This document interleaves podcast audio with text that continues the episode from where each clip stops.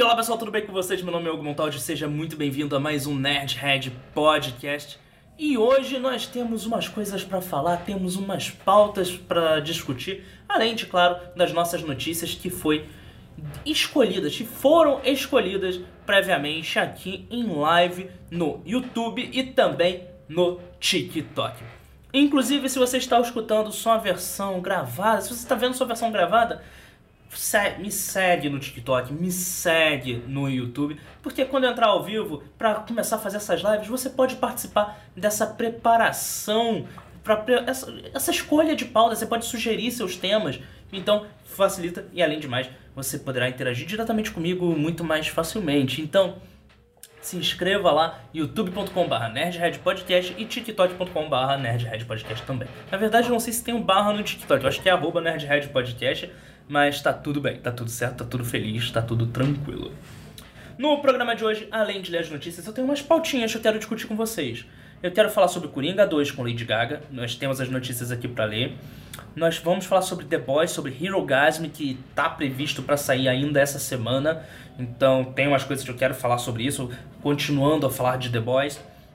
E claro, eu quero botar alguns detalhes sobre a treta do Felipe Neto contra o TikTok. Eu já fiz um vídeo sobre isso, um podcast sobre isso. Se você acompanha lá no TikTok ou no YouTube, você pode ver ali os meus primeiros comentários sobre isso, mas aqui eu vou acrescentar algumas coisas, beleza?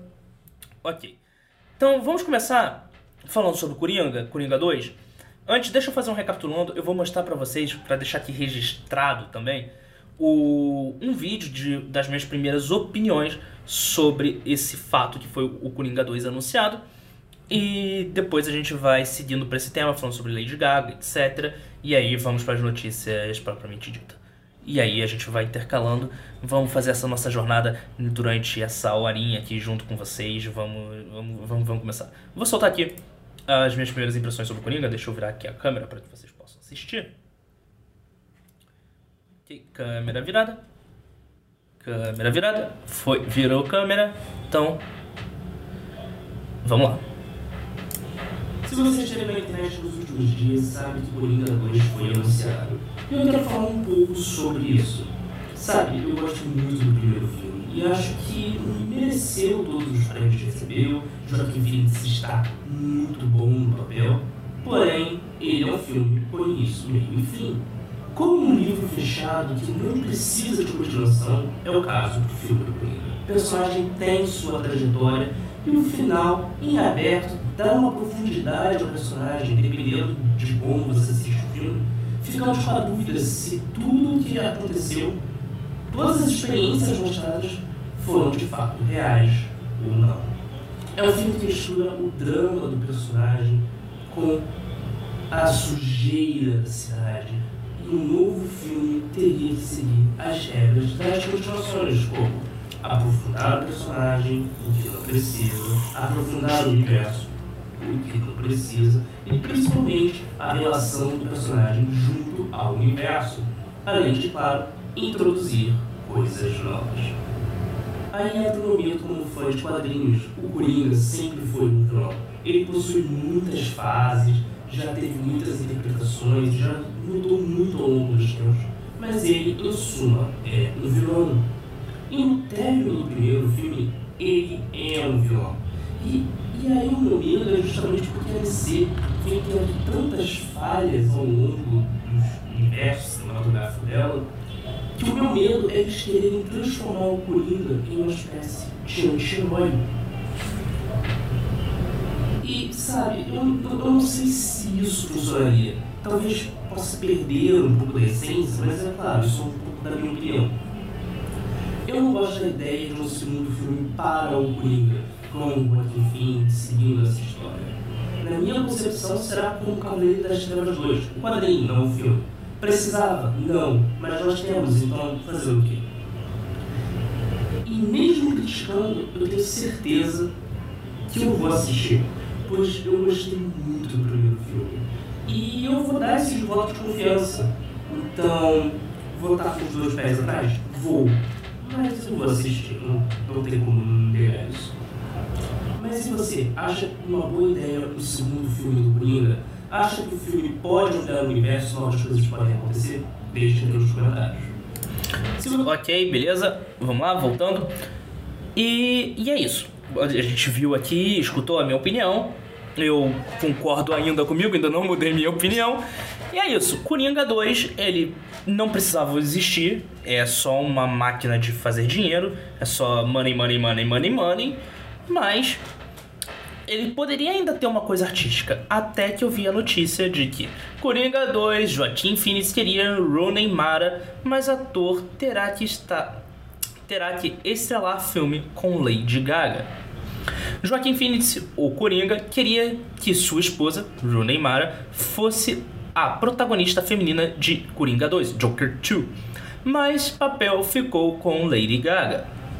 Segundo rumores, o ator Joaquim Phoenix deverá estrelar Coringa 2 junto com atriz, com a atriz e cantora Lady Gaga, que pode viver a vilã Arlequina ou Arlequin no longa. Porém, foi relatado que Joaquim queria que outra atriz fosse a protagonista, e aí, no caso, seria sua própria esposa, Rooney Mara.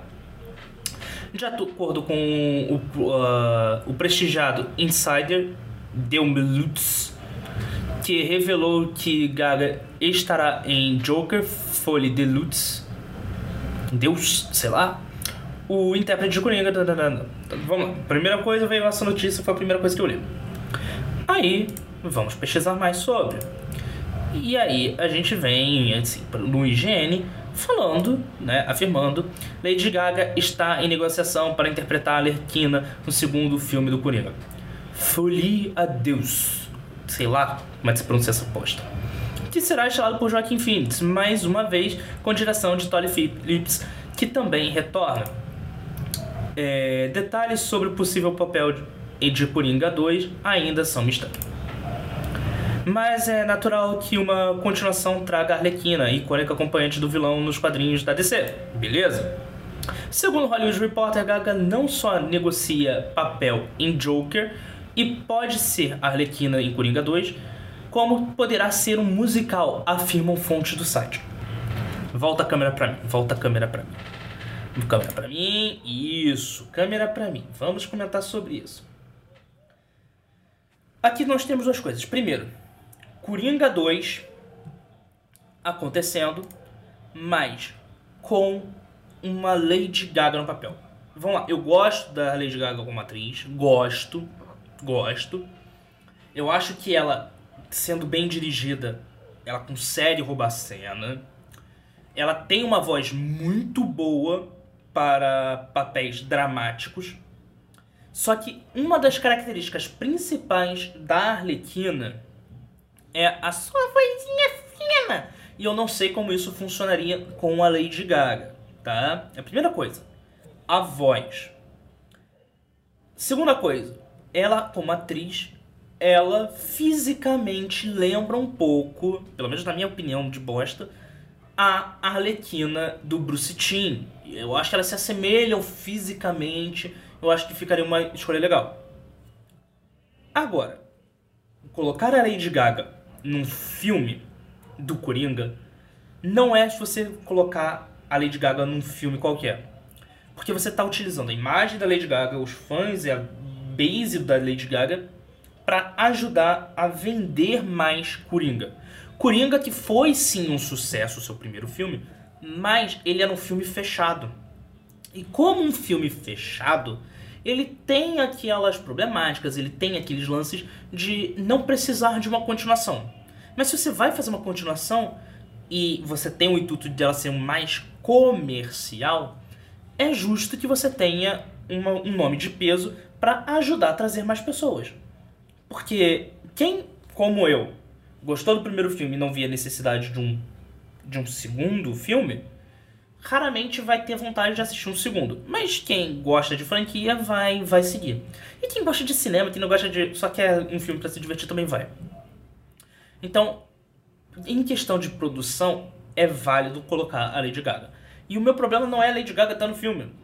É o fato da, de virem querer transformar o filme num musical.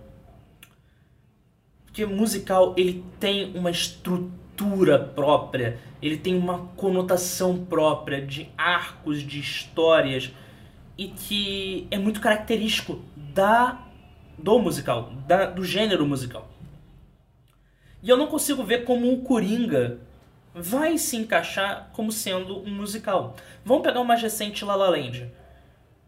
Pô, La La Land tem várias cenas que são bem dramáticas, mas elas são subvertidas pela música. Eu não sei se o Coringa, com toda a violência gráfica, toda questão de pressão que foi feita e que foi instaurada no primeiro filme, se encaixaria tão bem e tão vividamente bem com um musical. Isso parece muito mais para mim um vai ter uma cena musical, mas a gente vai jogar o boato de que vai ser musical para que o fã hardcore, o fã nerdola, o fã cabeça louca fique com a cabeça explodindo. Ai meu Deus, vou fazer um musical com tal, tal, tal. Aí para criar um hype e depois eles irem lá consertando. Eu não consigo imaginar no universo que foi concebido no primeiro filme uma continuação como musical. Eu posso estar errado? Com certeza eu posso estar errado. Óbvio que eu posso estar errado. É... Mas agora, se o primeiro filme for uma peça dramática barra cômico e o segundo filme for um musical e for de fato virar uma franquia, o quarto filme pode lançar um filme de ação, Velozes e Furiosos. Por que não? Star Trek Strange New Worlds ganha cartaz retrô. Quem está assistindo a versão em vídeo pode ver esse cartaz com uma melhor qualidade, desculpa aqui. Star Trek Strange New Worlds ganhou um novo cartaz da Paramount Plus. E vamos abrir aqui a imagem. Nossa, tá bem legal. Nossa, tá parecendo muito arte de ficção científica dos anos 30.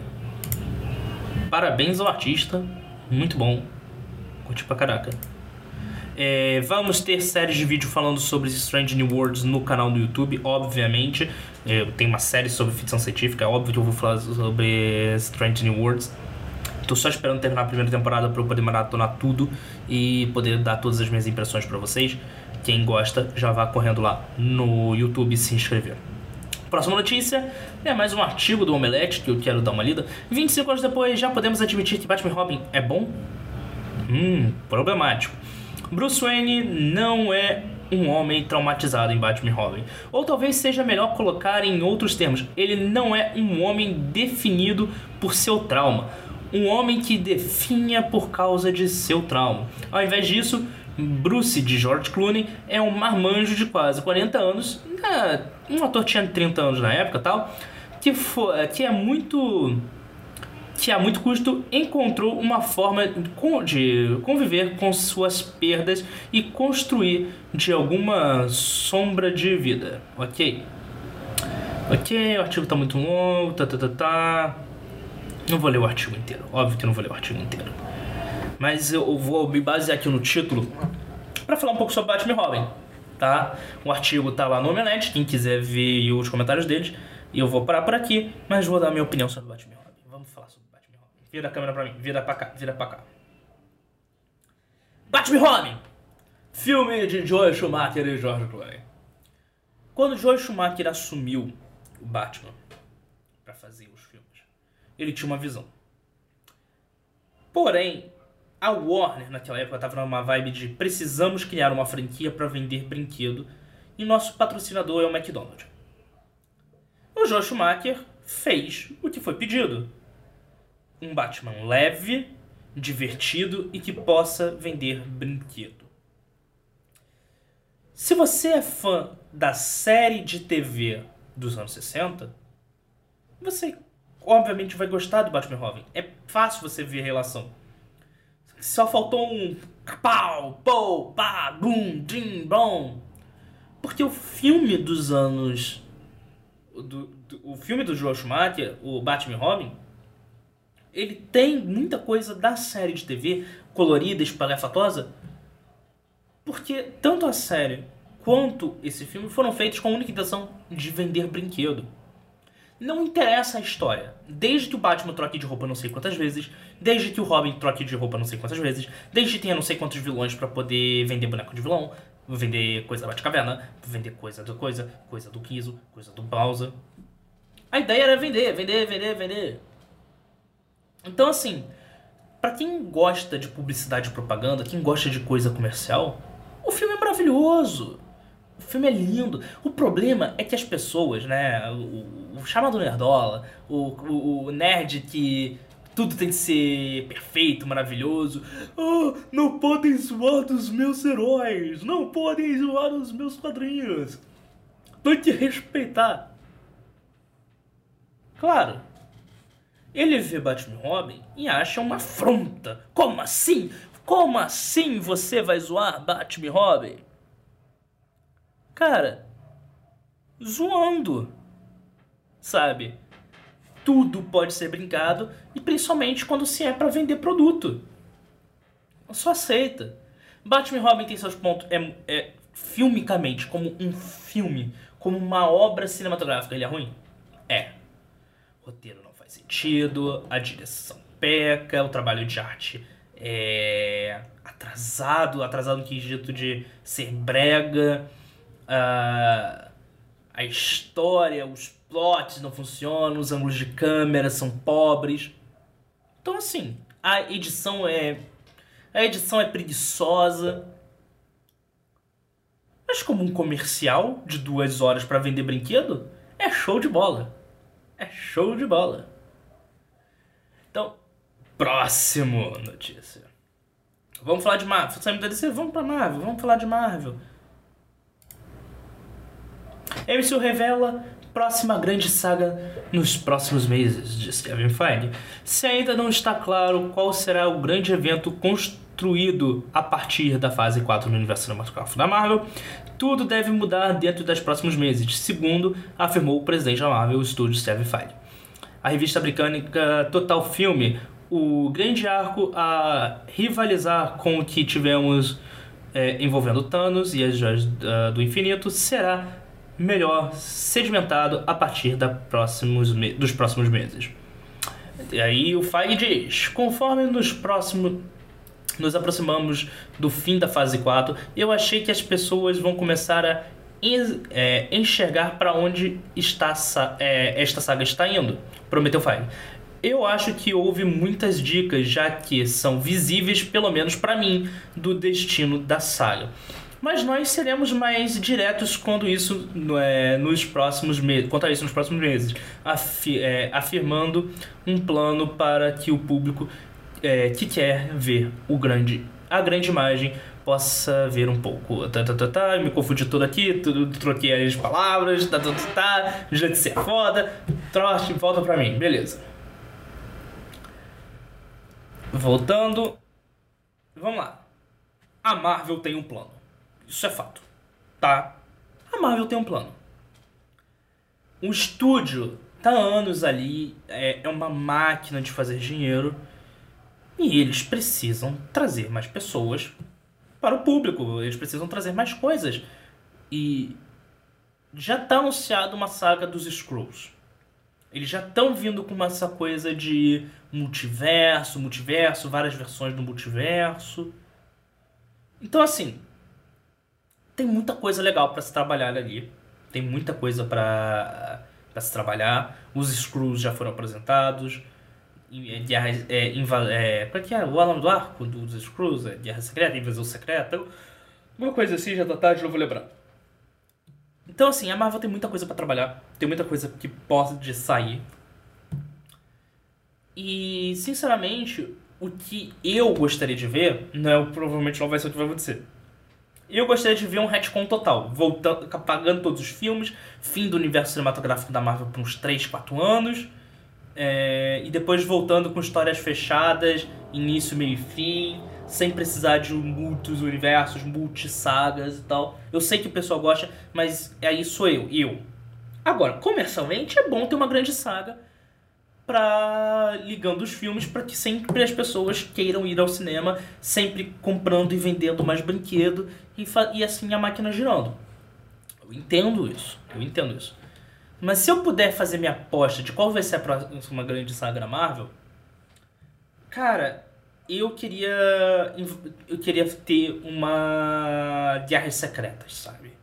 Heróis contra vilões num planeta totalmente separado, num outro universo, todos os heróis se encontrando e tendo que guerrear entre si para deleite de um ser interdimensional. É, isso sendo construído como uma forma de salvar o multiverso, porque várias formas de entrada do multiverso foram criadas, muita coisa aconteceu, e agora essa, essa ser de outra dimensão veio, veio à Terra e falou: olha, é, só pode ter uma pessoa suprema, só pode ter um super-herói, vocês vão guerrear até a morte para saber quem vai ser o super-herói perfeito. Eu acho que seria uma pegada bem interessante que eu particularmente gostaria de ver. Eu particularmente gostaria de ver. Mas é... não sei se vai, a gente vai ter alguma coisa parecida com isso. Mas é uma coisa que eu gostaria de ver. É assim. Mas me contem vocês aí, quem estiver assistindo, é, tanto a versão ao vivo quanto a versão gravada. Qual é a opinião de vocês? O que vocês esperam para fase 5 do universo cinematográfico da Marvel? Vamos falar de The Boys? The Boys. Hirogasmo está por vir.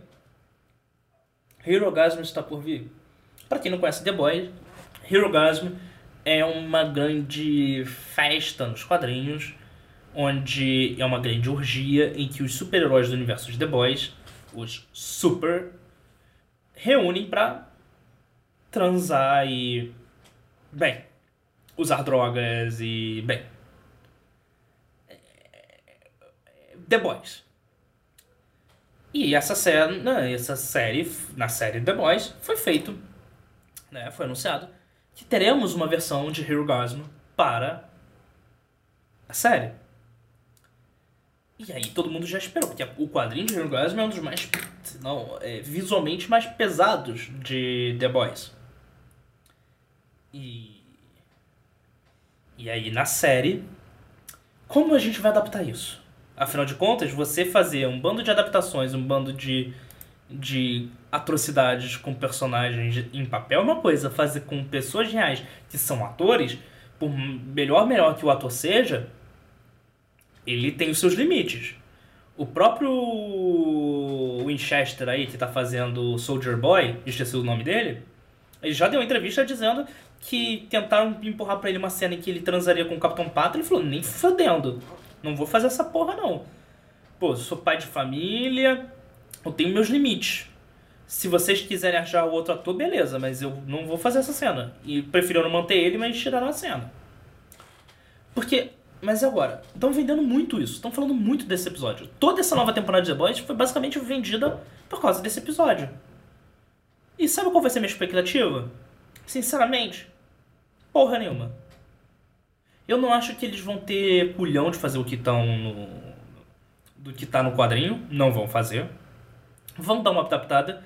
Se for um episódio de 5 minutos, se tipo, se no episódio inteiro de uma hora tiver 5 minutos de orgasmo, pra mim vai ser muito. Vai ser uma menção rápida, uma coisa rapidinha, e vão voltar pro Rio e os The Boys fazendo qualquer outra coisa. Não, não vai ser 40 minutos disso. Não vai ser.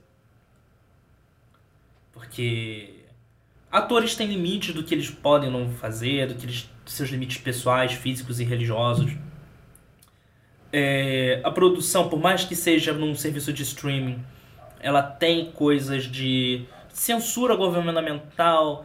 É, é, o nome do departamento nos Estados Unidos, ACC, eu acho, que regula a mídia nos Estados Unidos.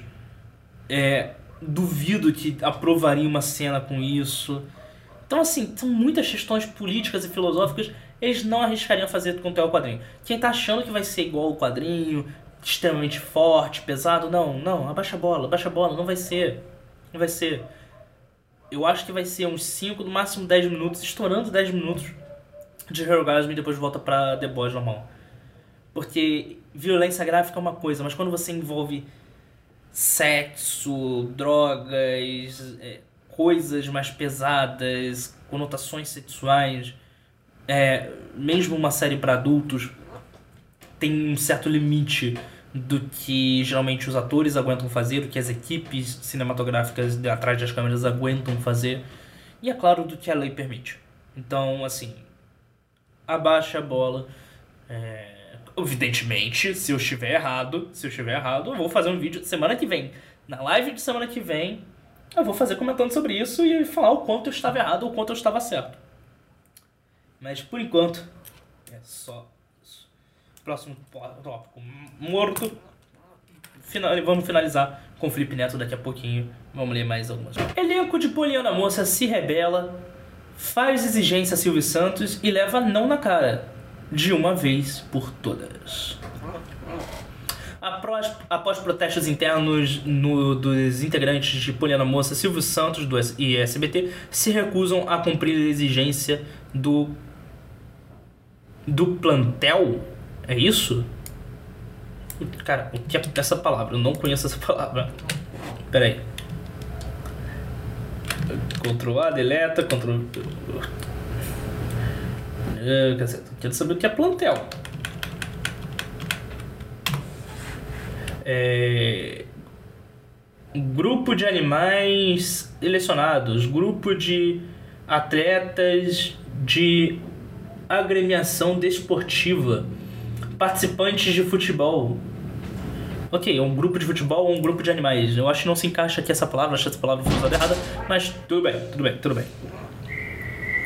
Silvio Santos fez decreto é, final e o SBT se recusou a realizar os testes preventivos à Covid-19 no elenco de Poliana Moça. Nem sequer o PCR a empresa quis pagar para o plantel de atores e atrizes.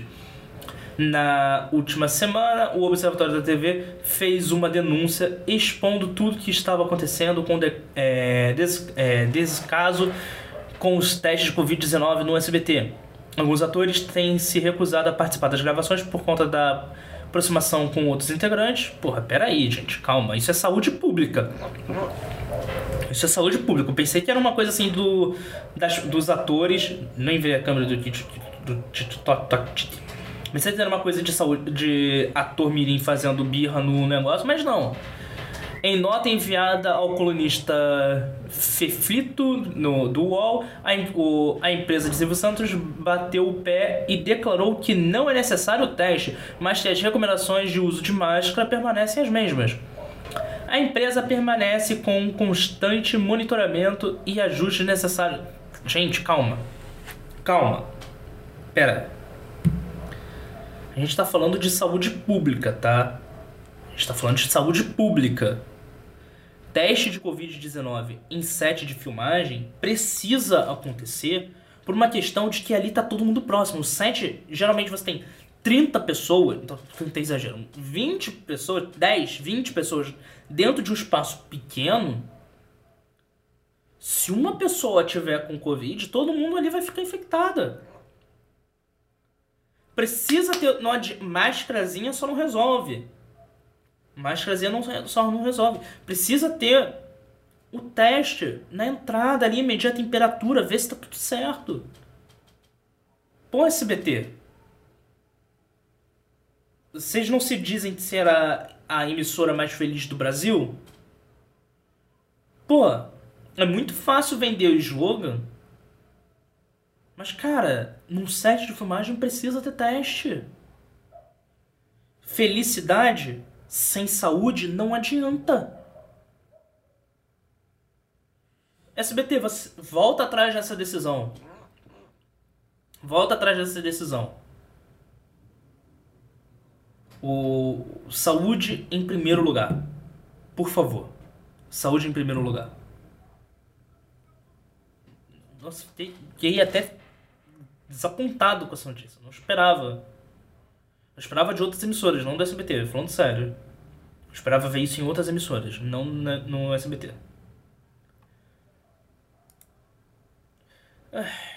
Virando aqui a câmera.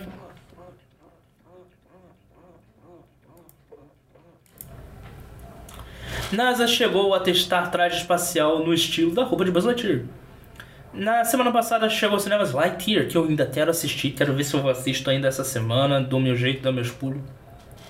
uma aventura de ficção científica repleta de ação que apresenta a origem de Buzz Lightyear, o herói que inspirou o astronauta de brinquedos da franquia Toy Story. Você sabia que a NASA testou um protótipo de uniforme muito semelhante ao traje usado pelo personagem? Nossa, até que lembra mesmo. Tem a foto aqui, pra quem tá assistindo o vídeo vai ver a foto. Chamado Z1, o traje branco afofado, listrado de verde-limão, foi lançado em 2012 para avaliar como uma roupa espacial mais leve poderia beneficiar os astronautas durante as missões do espaço. Embora o projeto não tenha sido aproveitado, os cientistas da agência têm acesso a seu histórico de desenvolvimento para criar trajes espaciais para necessidades futuras. Daqui, nossa, ficou, é, lembra bastante o Buzz Lightyear, o traje do Buzz Lightyear. Tá aí, curti. Materinha gostosinha, curtinha. Tem mais coisa aqui, mas eu só, a gente só lê o que importa, né? Vamos lá! Como Miss Marvel pode o Quarteto Fantástico para o seu? Vamos lá, teoria. Vamos de teoria. A série da Miss Marvel começou jogando muito mistério no ar, além de ter mudado os poderes da personagem. Desculpa, gente. Tem um roto feio aqui. Um novo seriado do Disney Plus ainda mexeu na origem de Kamala Khan e não sei o nome dela, deixando muitas dúvidas para serem respondidas ao longo da temporada. E há quem veja nessa surpre... nesse suspense toda a possibilidade de ver, é, vermos a tão esperada estreia do Quarteto Fantástico no universo Marvel. O porquê disso é óbvio, já foi confirmado que a Família Fantástica vai ganhar um filme próprio em breve e até tivemos uma participação de Reed Richards e John Krasinski como Doutor, é, em Doutor Estranho no Multiverso da Loucura. E por mais que o quarteto, eh, quarteto em si tenha poucas conexões com a Miss Marvel, nos quadrinhos, uma cena em específica, aí tá bom, aí é entra em. Entra. Em. Caceta. Entra em spoiler, a gente não vai dar spoiler para quem tá acompanhando a série. Mas aí vamos lá. Eu não assisti a série, né? Não vou assistir Miss Marvel, não quero assistir Miss Marvel. Não pretendo assistir Miss Marvel. E o lance é o seguinte: Miss Marvel. John Krasinski. Cara, Quarteto Fantástico, grande parte da história gira em torno da zona negativa. Se eles substituírem zona negativa por multiverso no universo cinematográfico da Marvel e aproveitar por isso, Acho que rola facilmente introduzir o Quarteto Fantástico. Não sei porque tá tendo tanta briga. É só adaptar o. Já, a Marvel já fez tantas adaptações nos personagens ao longo dos anos que custa fazer uma adaptação maior. Uh, uma adaptação, tipo, mudar, tipo, zona negativa por multiverso. Ou então colocar, tipo, que a zona negativa é um portal pro multiverso e em uma exploração espacial o Quarteto Fantástico vem pro universo regular. Não sei porque tanta briga, velho. Juro que eu não sei. Juro que eu não sei. Da mesma forma que eu não sei da briga do Felipe Neto com o TikTok. Que aí, é assim, eu já fiz um vídeo sobre isso, tá aqui no meu canal no YouTube, tá aqui no TikTok. Teve nove minutos aqui que eu falo é, como eu gosto do Felipe Neto, como eu admiro o Felipe Neto, que eu falo sobre os problemas das redes sociais, de como elas são viciantes, como elas são problemáticas em muitos aspectos. Eu falei, eu falei, eu falei. E uma coisa que eu fiquei pensando depois, refletindo assim em casa, deitado na cama, foi que quando eu era adolescente e o YouTube começou a bombar, quando tudo começou a crescer, a internet começou a se desenvolver, tinha muito esse lance de ah, o que está na internet é mentira, Nada disso da internet presta. Esse negócio, esses caras do YouTube são um bando de vagabundos que não servem pra porra nenhuma. Tinha isso. Eu lembro de professores, amigos comentando isso. A gente via isso. Não lembro se a mídia propriamente dita chegou a fazer campanha contra YouTube, contra redes sociais naquela época. Que rede social era Orkut, então que não era Orkut era, uma coisa, era tido como um errado ou ruim. E eu fiquei imaginando, assim, deitado na cama. Será que é um pensamento lógico de medo quando uma, algo surge, a gente querer condenar logo de cara? É, porque o TikTok, cara, eu sei que ele é viciante. Eu sei que o QI é viciante. Eu sei que o Shorts é viciante. Eu sei. Mas todas as redes sociais são. Todas as redes sociais são gamificadas. Todas as redes sociais têm esse lance de tipo. Vamos fazer mais coisa. Vamos produzir mais coisa. Produzam mais. Postem mais. Fique mais tempo aqui. Me dê seus dados. Deixa eu vender propaganda para você. Toda rede social tem isso. Eu só queria entender o porquê o TikTok tá virando tanto um vilão.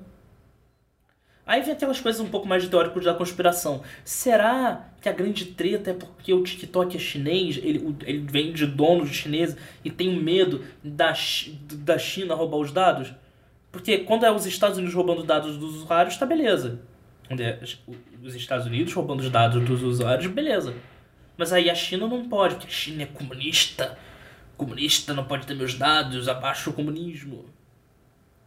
Cara, eu sou das pessoas que é a favor assim, se você tem medo de comunista, se você tem medo de capitalista, cara, a Guerra Fria já acabou.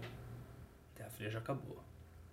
A gente tem outros problemas e outras coisas mais importantes para pensar do que ideologia política. A gente tem fome, educação, pautas muito mais sérias e muito mais importantes para ficar discutindo do que ficar com guerras ideológicas. Mas eu não acredito que o Felipe Neto entrou nessa briga por ideologia. Eu acredito real que ele entrou nessa briga por uma questão de ou medo, medo de, de do TikTok diminuir a audiência dele. É, até comentaram no meu vídeo no, no TikTok quando eu postei dizendo que é medo do, do, do Felipe Neto tá perdendo audiência. E, assim, sinceramente, eu não acho que é medo, porque o cara, sinceramente, o talento que ele tem, da forma que ele se comunica, ele conseguiria fazer uma conta no TikTok e ganhar tanto dinheiro quanto ele ganha no YouTube. Não sei se o TikTok paga tão bem. Nem no YouTube, eu não sou monetizado, então pouco me importa. Então, assim, eu acho, sinceramente, que não é medo, não acho que seja ideológico. E eu acho que é uma preocupação real ao vício. Ele tem uma preocupação real de como as pessoas estão viciando nessas plataformas. Mas a forma que ele está abordando, que ele abordou o assunto, foi uma forma errada. Porque o TikTok é viciante tanto quanto qualquer outra rede social. Talvez um pouco mais, porque o TikTok, ele de fato foi uma, uma rede social criada e pensada para viciar o usuário, principalmente adolescente, para que que o lance é o seguinte, uma coisa só viraliza se tiver adolescente. Idoso não viraliza conteúdo. O TikTok foi criado com essa possibilidade, na época ainda era um Musical.ly, quando ele usava esse nome Musical.ly. Mas ele assume isso desde a sua história. E é nítido que é viciante. Qualquer coisa que você poste um conteúdo e pessoas interagem e tenha curtidas, likes e visualizações públicas, as pessoas vão querer participar ali, vão querer estar ali para massagear o ego. Quanto mais você massageia o ego do usuário, mais tempo ele quer ficar naquela plataforma. E é isso. Tá? É, é, essa foi a última coisa que eu quis falar sobre isso. Quis levar esse ponto que eu acabei não deixando no vídeo original. Mas vai ficar aqui no, podcast dessa semana. Beleza? Última notícia do dia pra gente encerrar por hoje câmera. Virando a câmera. Frozen 3. Christian Bell daria a voz a Ana novamente em um batimento. Novamente em um batimento cardíaco. Tá traduzido aqui, que a matéria tá em inglês. Mas depois de Lydia manifestou interesse em voltar a dublar Anna em Frozen. Eu farei isso, isso. Eu farei isso em um piscar de olhos, diz Bell. Christian Bell diz que está uh, pronta para dublar Anne novamente em Frozen 3. Em, agosto, em 2013, a Disney disparou, é, disparou depois de Frozen. Sua versão animada e musical do conto de fadas de Hans Christian Andersen, A Rainha da Neve, que se traduz em uma receita de 1,28 bilhões nas bilheterias. Ok. E aquilo, o tudo que eu falei de Coringa vale para Frozen, tá? O primeiro filme era uma obra fechada e os outros filmes foram formas de ganhar dinheiro. Só que diferente de Coringa, Frozen dá margem para franquia. Frozen dá muita margem para franquia. Não só vendendo brinquedos, não só vendendo coisa, mas Frozen ela tem essa margem de franquia porque é uma história gostosa, infantil, ela tem música. Então assim, a atriz quer interpretar, quer voltar a dublar o personagem. As outras as atrizes querem interpretar os personagens. Frozen é uma franquia legal, é interessante basta a Disney contratar um bom roteirista, reunir a sua equipe, vão pro abraço. Mas é aquilo, não basta fazer filme só para ganhar dinheiro. Faça um filme bom, minimamente bom, com uma boa história, mantendo o elenco afiado e produz. Vamos lá, Disney. A criançada gosta. Que você na garganta. Beber aqui minha água rapidinho. Sujei tudo. Onde tá? Gente, obrigado por aqui. Estamos aqui em mais de uma hora de live. Aqui no YouTube, com 50 minutos no TikTok. Obrigado a todo mundo que assistiu até aqui. Obrigado a todo mundo que comentou no TikTok, comentou aqui no YouTube. Obrigado a todos vocês. Vejo vocês na, numa próxima semana. É, Algumas coisas aqui vão virar cortes no YouTube. Temos. Não sei se essa semana vai sair vídeo. Deve sair vídeo de críticas e primeiras impressões de The Middle, que é uma série que eu assisto, que eu tô assistindo agora. A série já acabou, mas eu tô assistindo agora. E tem umas coisas que eu vou falar sobre The Middle. Deve sair essa semana. E tá vindo vídeo sobre também no canal do YouTube sobre Scooby-Doo e mais vídeo de Doctor Who. Então já segue lá no YouTube para não perder. Do mais, não esqueça de seguir no TikTok e se inscrever no YouTube. Vejo vocês no próximo vídeo, no próxima live, no próximo podcast. Forte abraço e tchau.